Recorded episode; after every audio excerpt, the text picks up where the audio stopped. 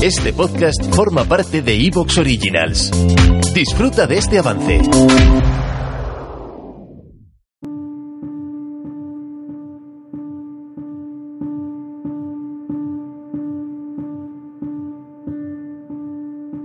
Esta historia es fruto de la alianza entre la revista GTM y Noviembre Nocturno. Si quieres formar parte de nuestro culto primigenio, apóyanos a través de su web en gamestribune.com o en nuestro podcast de iVoox.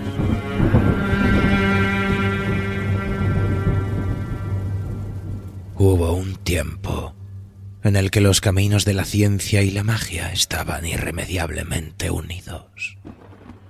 Las mentes preclaras de nuestro pasado se abrieron paso en las ciencias exactas mediante teorías que pertenecían más al territorio de la alquimia y la mística. Compilaron las sabidurías ancestrales de grimorios y hechizos, tratando de desentrañar los secretos de la naturaleza. Querían arrancarle al mundo todos los tesoros de la verdad universal. Pero eso es algo que Wilson no había meditado demasiado mientras realizaba sus experimentos. Aquella noche, la mezcla química explotó en su cara sin previo aviso.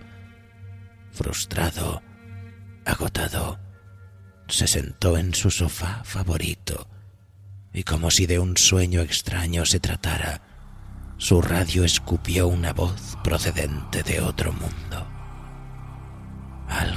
Alguien le había estado observando y le ofrecía la oportunidad de acceder a la sabiduría secreta de las estrellas. Wilson aceptó emocionado y así nació en él la idea de construir una extraña estructura que cambiaría su destino para siempre.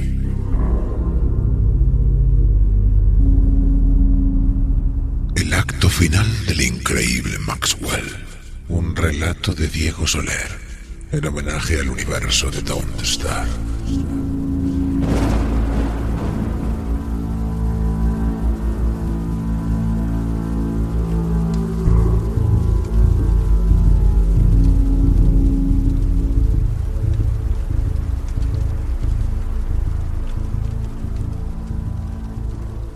Es inútil que te ocultes en la oscuridad.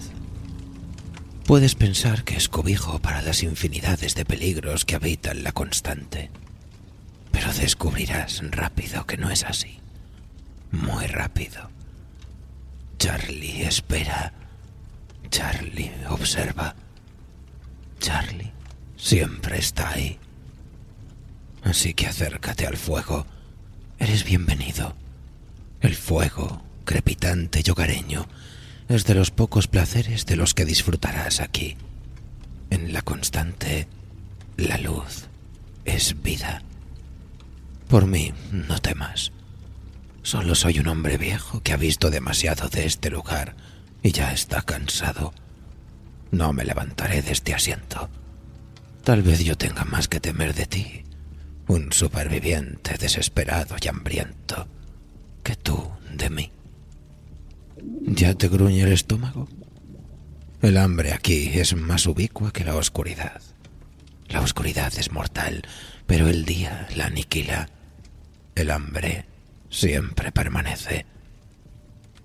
Pero cuéntame, cuéntame cómo has llegado hasta aquí. ¿Ya te has cruzado con las estatuas? ¿Con las piezas de ajedrez? Ah, todavía no. Eres en verdad un recién llegado. ¿Tienes hambre? Abre mi nevera. Sírvete lo que quieras. La comida ya no es una preocupación para mí. ¿Te sientes mejor? Tibio, saciado. Tal vez ahora puedas escuchar los consejos de este viejo. He visto demasiados amaneceres en este mundo. Es hora de compartirlos. Hay dos cosas que debes cuidar en este mundo. Uno, tu cordura es importante, sí. Cuidarla es la única forma en la cual no atraerás a las criaturas de la sombra. Dos, evita la oscuridad. Pero aún más importante, tres. No mueras de hambre. Después de todos los peligros que has atravesado, morir de hambre sería estúpido, ¿verdad? Veo por tu expresión que lo entiendes. Te subestimé cuando llegaste. Tal vez lo recuerdes de otra vida. No lo sé, pero lo entiendes. Algo te dice que ese olor a rosas que aparece cuando te quedas en la más completa de las penumbras no es nada bueno. Ese olor a rosas es la señal de la muerte que viene a por ti. ¿Cómo? me preguntas. ¿Te has preguntado tú acaso qué es la constante? No es una isla paradisiaca y tú no eres un Robinson moderno. La constante es un dominio, el dominio de un demonio con vastos poderes. ¿De dónde pensabas que salían esos pájaros monoftálmicos que son todo piernas y no alas? ¿Los hombres cerdo? ¿La curiosa calabaza viviente que te sigue a todos lados? Es todo producto de la magia del demonio. La constante es cambiante e impredecible, y detrás de todo está él.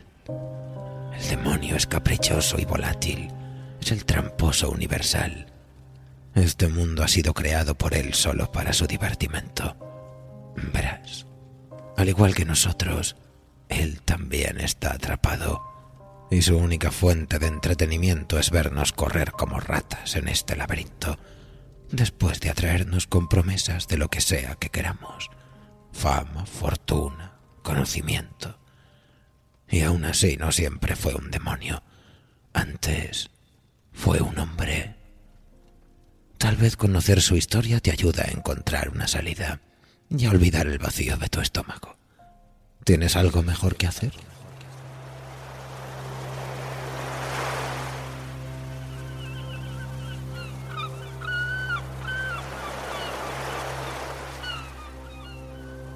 El demonio tiene un nombre.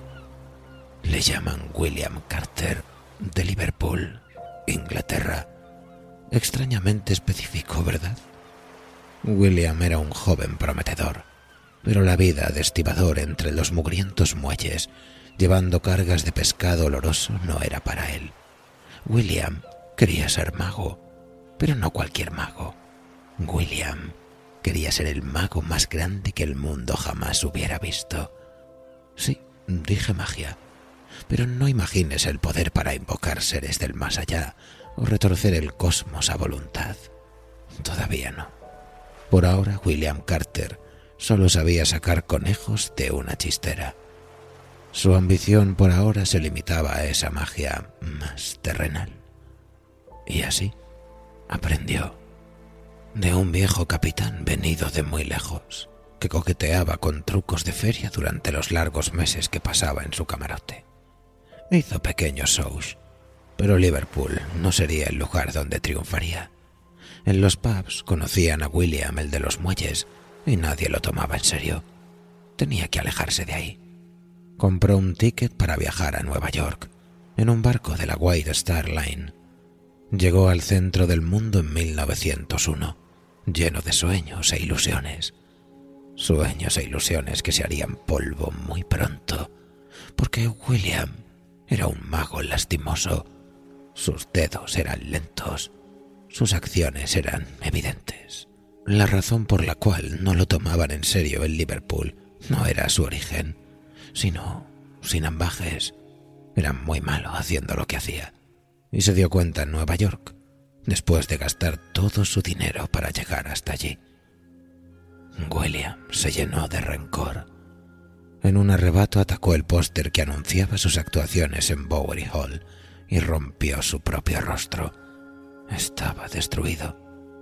Había gastado todo por un sueño, y su sueño no ocurriría, como los abucheos y las risas de la audiencia le indicaban noche tras noche. La carestía era tal que las deudas se acumularon y pronto dejaron de ser con bancos y pasaron a ser de una índole más peligrosa. La salvación llegó en forma de postal su hermano, Jack, también había emigrado a América, pero a diferencia de él, se había vuelto un próspero comerciante de la costa oeste. y lo invitaba a visitarlo. Amenazado por las mafias locales, William compró un boleto de tren con las últimas monedas que le quedaban, listo para viajar a California. Abandonó su dirección en Harold Street en agosto de 1904. Nunca volvería. En ese viaje en tren, su vida cambió para siempre.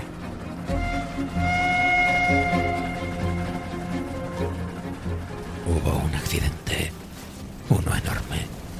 El vagón del circo itinerante Abernathy and Parker se había roto, atascado en medio de las vías. La locomotora que transportaba a William lo impactó de lleno. Pedazos de persona, mezclados con animales voladores, salieron disparados, en medio de rugidos, gritos y la locura de los monos que correteaban para acá y para allá, robando lo que sea que hubieran encontrado. El tren de William volcó, y luego del inmenso ruido comenzaron los gemidos de dolor, los llantos y la irrealidad de verse en una situación catastrófica, rodeado de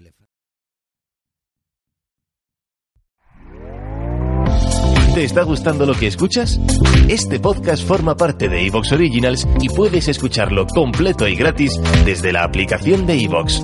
Instálala desde tu store y suscríbete a él para no perderte ningún episodio.